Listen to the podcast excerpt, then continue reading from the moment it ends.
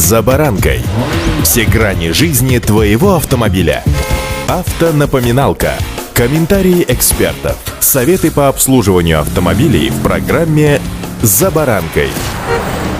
Смотришь иногда за тем, как паркуется тот или иной водитель и думаешь, вот это ювелир, а вот это новичок или девушка. Милые мои девушки, не принимайте близко к сердцу, ну так уж сложилось, что закрепился за вами определенный образ. Правды ради стоит отметить, что согласно статистике, женщины за рулем более аккуратны, чем мужчины. В отличие от некого образа, приведенного мною несколько секунд назад, этот факт установлен и доказан. Но не об этом сегодня. Сегодня о мастерстве передвижения и парковках на очень ограниченных территориях. И в большинстве случаев это наши дворы. С вами Забаранка Александр Карпов. Здравствуйте.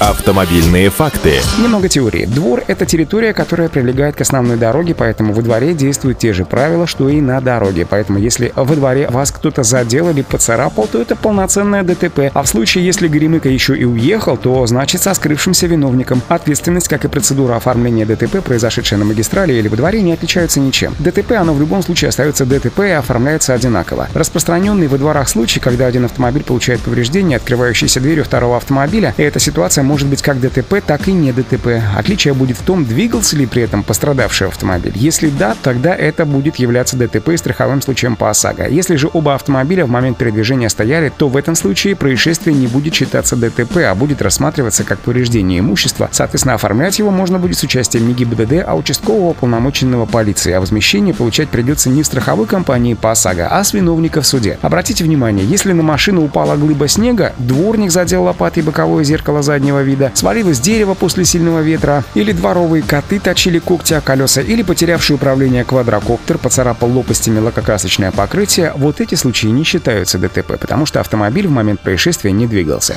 Автомобильные факты.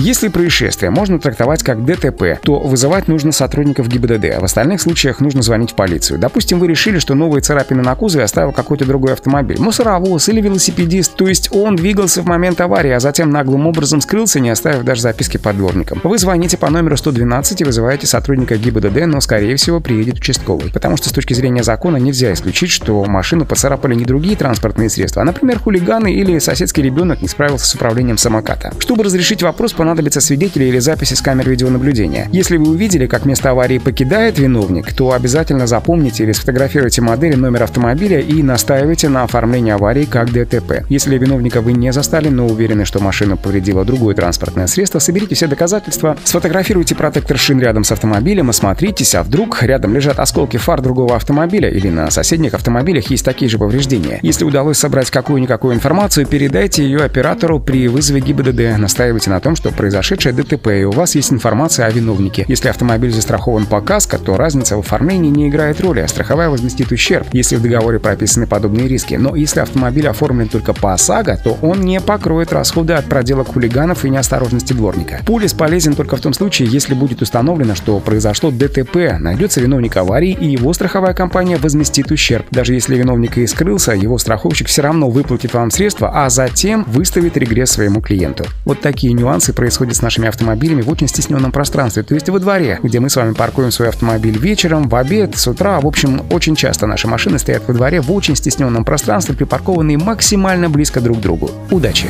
За баранкой.